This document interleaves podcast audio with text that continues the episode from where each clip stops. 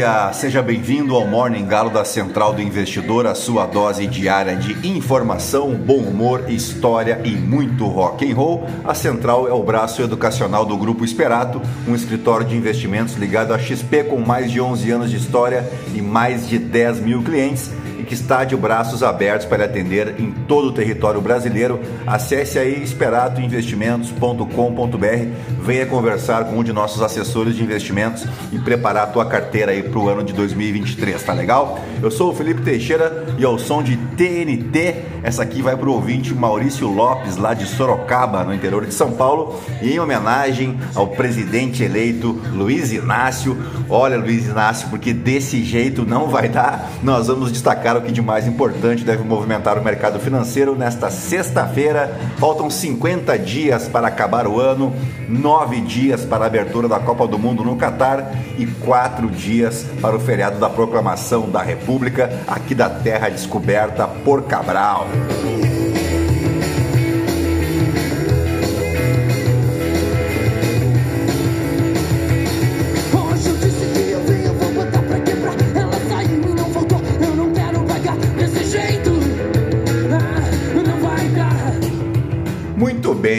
São 5 horas e 26 minutos, 18 graus aqui em Itapema. Hoje é dia da lembrança lá no Canadá, dia dos veteranos nos Estados Unidos, dia da independência na Polônia e também na Angola, onde se comemora o dia da independência, e dia do armistício da Primeira Guerra Mundial, eh, comemorado na França, o chamado armistício de Compiègne que foi assinado em um 11 de novembro de 1918 entre os aliados e a Alemanha, dentro do famoso vagão né, na floresta de Compiègne, com o objetivo de encerrar as hostilidades na frente ocidental da Primeira Guerra Mundial. Apesar do armistício ter acabado com as hostilidades na frente ocidental, foi necessário prolongar o armistício três vezes até que as negociações do Tratado de Versalhes fossem concluídas e formalizadas aí num dia 10 de janeiro de 1920 e já já comentei com vocês aqui tem um filme lançado recentemente na Netflix, é Nada de Novo no Front, que aborda justamente esse período aqui da assinatura do armistício de Compiègne, né, o período imediatamente anterior, né, os, os conflitos que levaram à assinatura do armistício de Compiègne. Inclusive tem essa cena no próprio filme, recomendo, vale muito a pena. Aqui no Brasil uh, se comemora a emancipação política do município de Areia Branca, em Sergipe. Naviraí, no Mato Grosso e Massaranduba, aqui em Santa Catarina. E agora sim, depois de embevecer vocês com tanto conhecimento, vamos direto ao que interessa. Mas antes, se você gosta do conteúdo aqui da Central, nos ajude aí, cara. Compartilhe, indica o nosso podcast para um amigo, uma amiga, para se somar aí as outras 11 mil, ah, 11 mil não, 12 mil 148 pessoinhas que não se misturam com a gentalha. Não esquece de avaliar a gente também com as 5 estrelas clicar ali no coraçãozinho para você ser notificado quando a gente subir episódios novos, tá bom? Você pode me seguir também no Instagram, no Felipe underline ST. E é isso aí, gentalha. Vamos operar!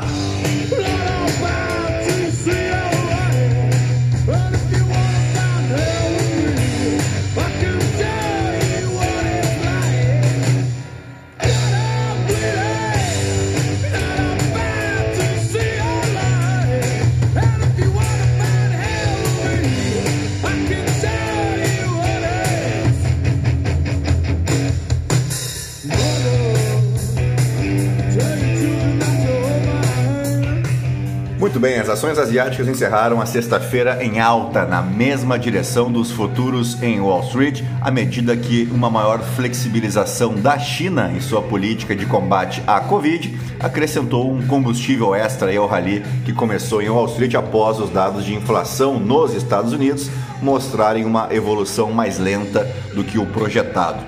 Um indicador de ações de tecnologia listadas em Hong Kong subiu até 10% depois que a China reduziu a quantidade de tempo que viajantes e contatos próximos devem gastar em quarentena. O pivô veio logo após um pedido de líderes em Pequim por medidas de controle mais precisas e direcionadas.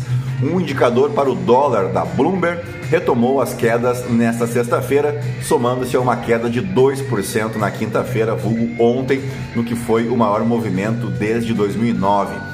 Entre as commodities, o petróleo, o minério de ferro e o cobre reagiram em alta às mudanças na política anti-Covid na China, com esperanças de uma recuperação na demanda né, por parte da segunda maior economia do mundo. A inflação nos Estados Unidos ficou em 7,7%, a menor desde janeiro, antes da guerra da Rússia na Ucrânia elevar os preços das commodities. Mais importante para o Federal Reserve, a medida central, né, o núcleo da inflação, que exclui alimentos e energia, desacelerou mais do que o previsto. Ainda assim, o intenso rally verificado nesta quinta-feira apenas recuperou parcialmente as perdas acumuladas em 2022 pelo aperto monetário do Federal Reserve.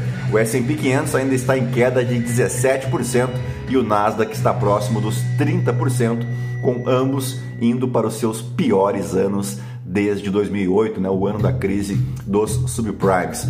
O MSCI World Index caiu cerca de 18% neste ano. Bem, por aqui, o presidente eleito Luiz Inácio Lula da Silva repetiu por duas vezes nesta quinta-feira críticas ao mercado financeiro. Após ter feito um discurso pela manhã, onde fez pouco caso da abre aspas tal estabilidade fiscal, incentivando a ampliação de gastos públicos, os investidores tiveram de lidar com a reação imediata na Bolsa de Valores de São Paulo, que fechou o dia em queda de 3,35% aos 109.775 pontos.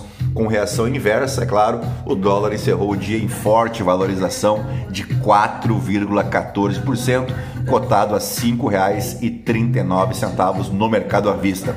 Ao comentar a reação negativa, Lula chamou os agentes do mercado financeiro de, abre aspas, sensíveis. Nunca vi um mercado tão sensível quanto o nosso. É engraçado que esse mercado não ficou nervoso com quatro anos de Bolsonaro, afirmou o petista no Centro Cultural Banco do Brasil, em Brasília, onde funciona uma espécie de sede do seu governo de transição. Ainda na tarde de ontem, o vice-presidente eleito, Geraldo Alckmin, tentou passar panos quentes na situação, afirmando que, quando foi presidente nos mandatos anteriores, Lula sempre teve responsabilidade fiscal. Vamos abrir aspas para o Geraldo Alckmin. O presidente Lula já foi presidente da República e assumiu o governo com uma dívida de praticamente 60% do PIB, e quando transferiu o governo era menos de 40%. Baixou de 60 para 40 a dívida sobre o PIB e teve resultado primário, superávit primário todos os anos. Se há alguém que teve responsabilidade fiscal, foi o governo Lula, afirmou o ex-tucano. Bem, as falas acontecem no mesmo momento em que a equipe de transição, liderada por Alckmin, tenta aprovar a chamada PEC da transição, que deve abrir um rombo de cerca de 170 bilhões de reais no teto de gastos. A proposta é uma maneira de abrir caminho para as promessas de Lula durante a campanha eleitoral deste ano, como, por exemplo, o pagamento do Bolsa Família de 600 reais e o aumento no valor do salário mínimo. Bem, ou seja, a gente vê que o elemento realmente não aprendeu nada, nada, nada com a vida. E olha que são mais de 40 anos fazendo política, 8 anos na presidência e 580 dias em cana, onde ele podia ter aproveitado né, o tempo ocioso para estudar um pouco. Mas tu, Luiz Inácio, continuas o mesmo malandro preguiçoso de sempre e é por essas e outras que o carequinha, né, o merelão da massa, praticamente se despediu ontem à tarde de qualquer possibilidade de integrar o seu governo. O mesmo Henrique Meirelles, a quem você, malandro, preguiçoso, devia agradecer e muito pelo período exitoso do teu governo, porque foi graças a esse período que parte dos brasileiros votaram em você e já que tu tem preguiça de estudar, né? Porque eu não esqueço o que tu mesmo disse uma vez, que pior do que ler um livro era só andar na esteira, né? Então fica na sua, deixa o Alckmin trabalhar e vai fazer o que tu sabe fazer de melhor, que é fazer negociata e politicagem rasteira. A tal responsabilidade fiscal é justamente o que mantém o interesse estrangeiro pelos investimentos aqui no Brasil e esses investimentos é o que ajudam a segurar a inflação causada pelas tuas maluquices, pelas tuas políticas fiscais irresponsáveis a mesma inflação que bate sempre primeiro nas camadas mais pobres da população,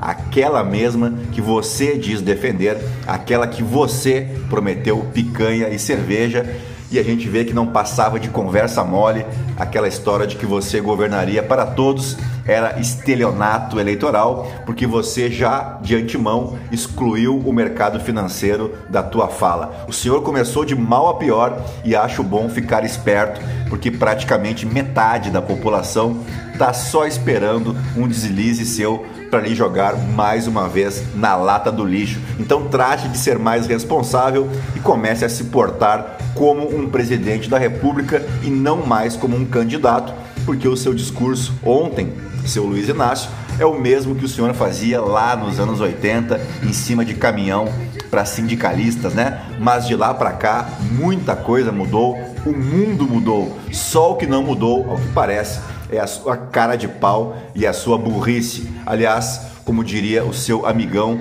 Caetano Veloso, como você é burro, cara. E dito isso, vamos às principais manchetes dos portais de notícia no Brasil e no mundo ao som de Bruno Mars.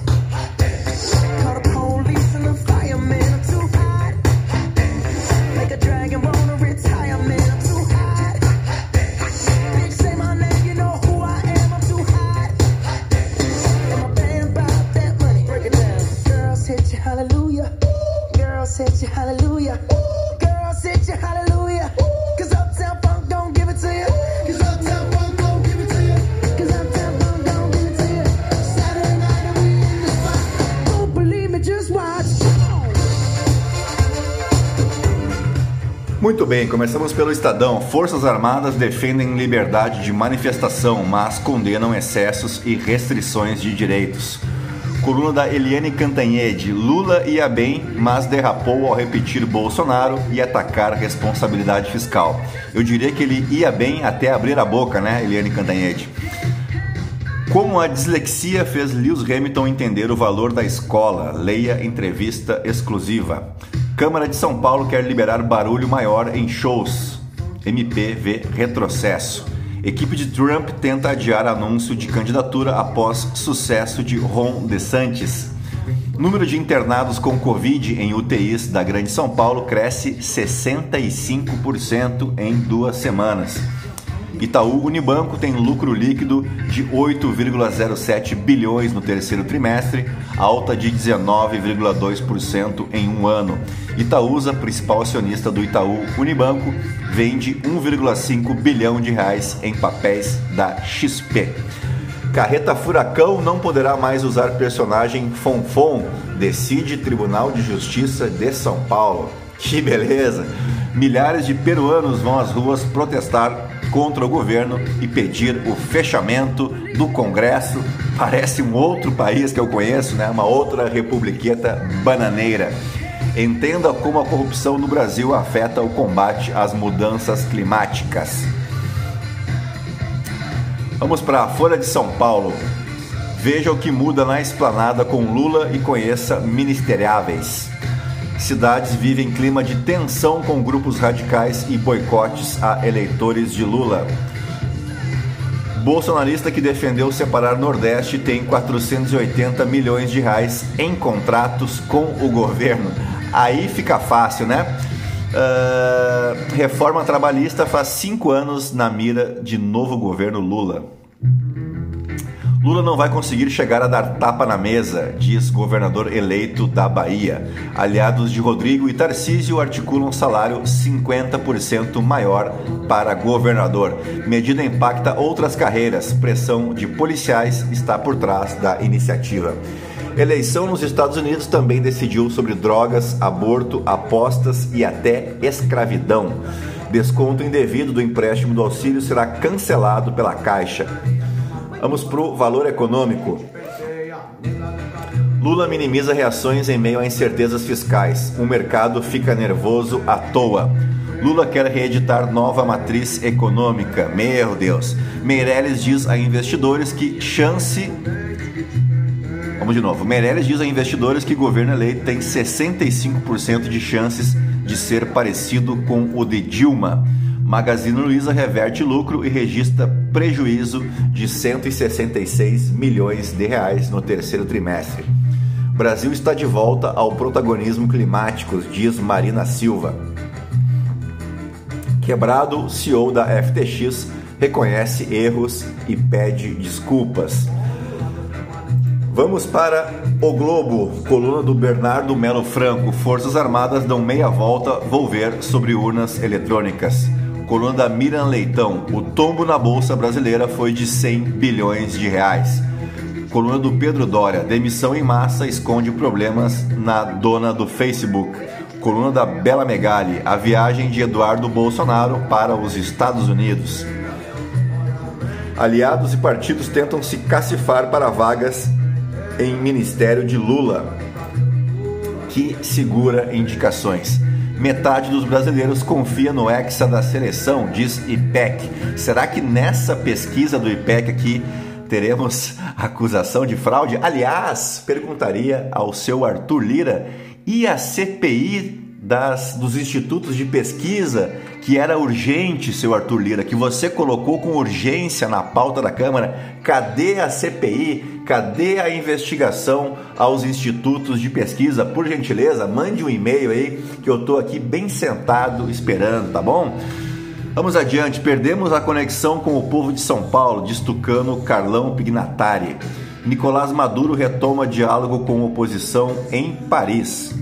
Editorial do O Globo: É um erro excluir Bolsa Família do teto dos gastos.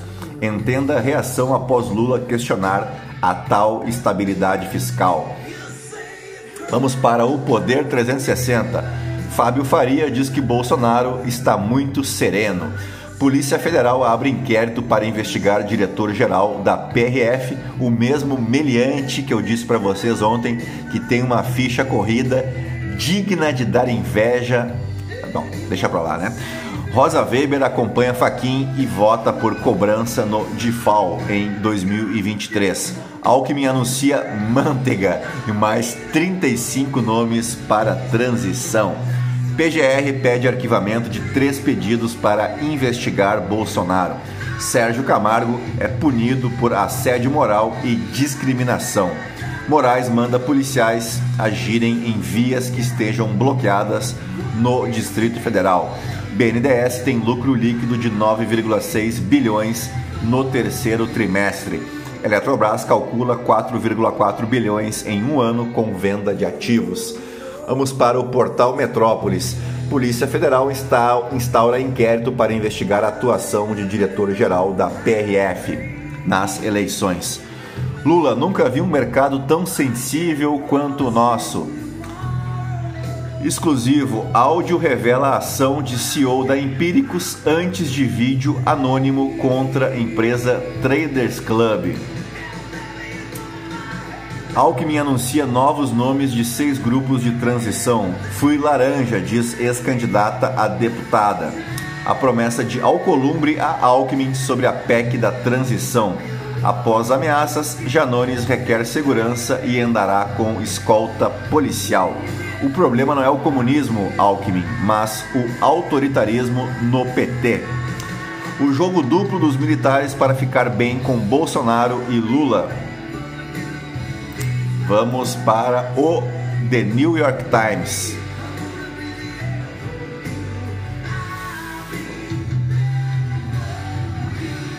Não carregou o The New York Times. Vou tentar mais uma vez aqui, senão a gente pula e deixa para a próxima. Mas o que eu posso adiantar para vocês é que os republicanos confirmaram mais uma cadeira no Senado e agora o placar está 49 a 48 para os republicanos. Na Câmara dos Deputados está 211 para os republicanos e 194 para os democratas. Agora sim carregou aqui. As esperanças democratas aumentam no controle do Senado à medida que dois estados contam votos. Os dois estados seriam o Arizona e o estado de Nevada. Vamos agora para o The Washington Post. Na Batalha do Senado, o foco está em três estados. No Financial Times, ativos da FTX congelados pelo regulador das Bahamas, enquanto o exchange de criptomoedas luta para sobreviver. Vamos para os fatos históricos, porque o 11 de novembro marca o aniversário de um monte de gente legal. Quer ver só? Começamos pelo escritor, filósofo e jornalista russo Fyodor Dostoiévski, considerado um dos maiores romancistas e pensadores da história, bem como um dos maiores psicólogos que já existiram, uh, psicólogos na acepção mais ampla do termo, né? Como um investigador da psique. E para provar que eu não tenho nada contra Milico, só contra Milico golpista, hoje seria aniversário de George Smith Peyton Jr. Ele foi um general dos Estados Unidos que liderou as forças norte-americanas no Mediterrâneo e na Europa durante a Segunda Guerra Mundial, sendo mais conhecido por suas campanhas exitosas na frente ocidental, especialmente a invasão da Normandia em 1944 o famoso dia D, né, que foi o pontapé inicial para a retomada dos territórios franceses do domínio nazista. Então nós temos, ou pelo menos eu sinto que tenho uma dívida histórica aí com o general George Smithon, Smith Peyton Jr. Também aniversaria hoje o ex-piloto brasileiro Gil de Ferran e o ator americano Leonardo DiCaprio, o grande amigo do Jair Bolsonaro.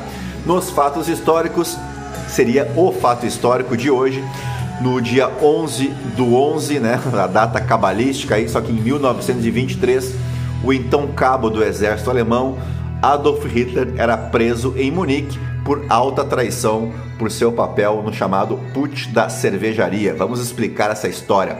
Na noite de 8 para 9 de novembro de 1923, um jovem de ascendência austríaca invadiu um comício político que era realizado na Burger Braukeller, uma das maiores cervejarias de Munique.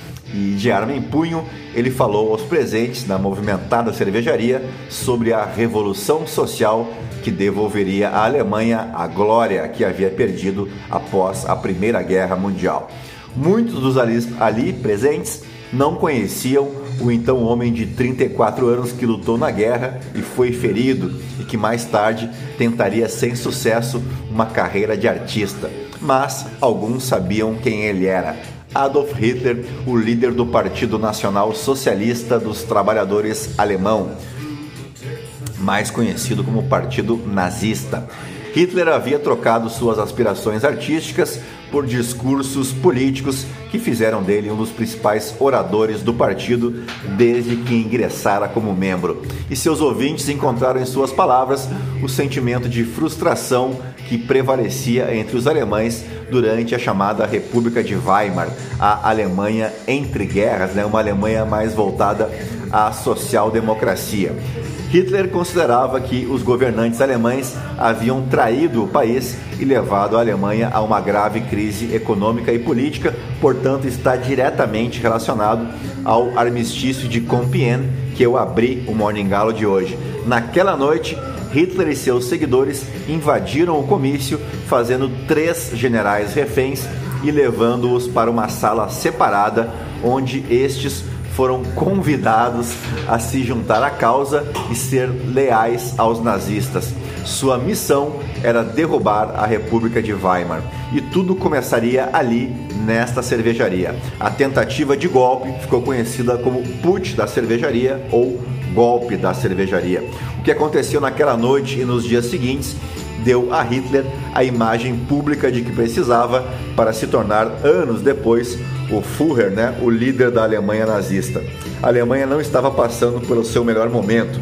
O governo alemão teve que assinar o Tratado de Versalhes em 1919 como resultado de sua derrota na Primeira Guerra Mundial. E com essa assinatura, a Alemanha aceitava a responsabilidade moral e material por ter causado a guerra.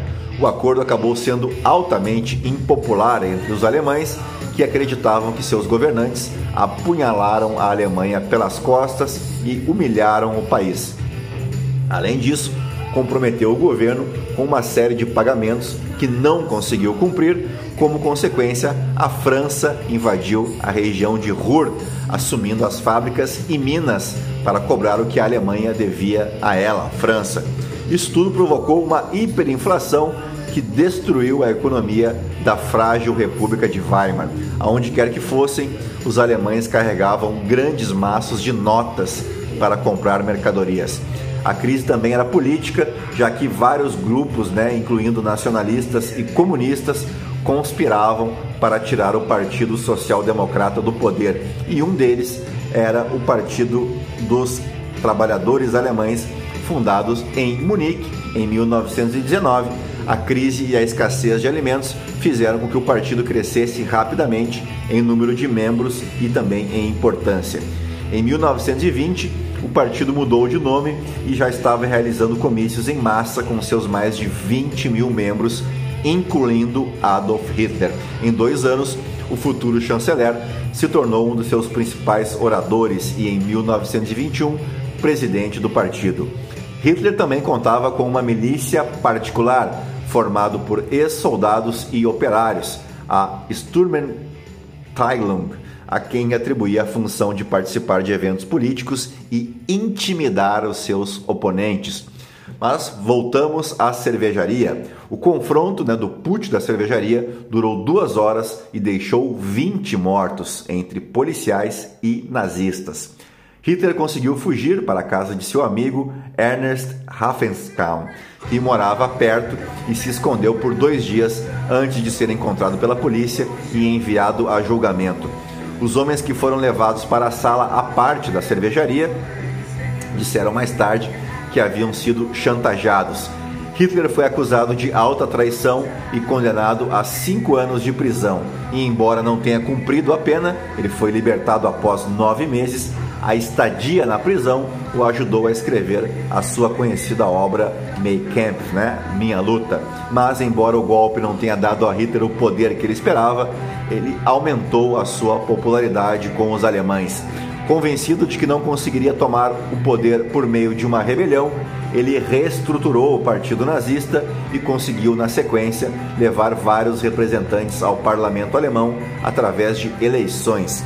Em 1928, o partido nazista tinha 12 dos 491 assentos no parlamento. E em 1932, quatro anos depois, já contava com 230 cadeiras e mais de 130 mil membros. Hitler se posicionou como uma figura central na Alemanha e promulgou um programa de 25 pontos que incluía, entre outras coisas, encerrar o Tratado de Versalhes, recuperar territórios da nação e construir uma Alemanha unificada onde apenas seus cidadãos teriam direitos civis. O golpe também se tornou um símbolo nazista. Os 16 nazistas mortos se tornaram mártires lembrados no prólogo de May Camp.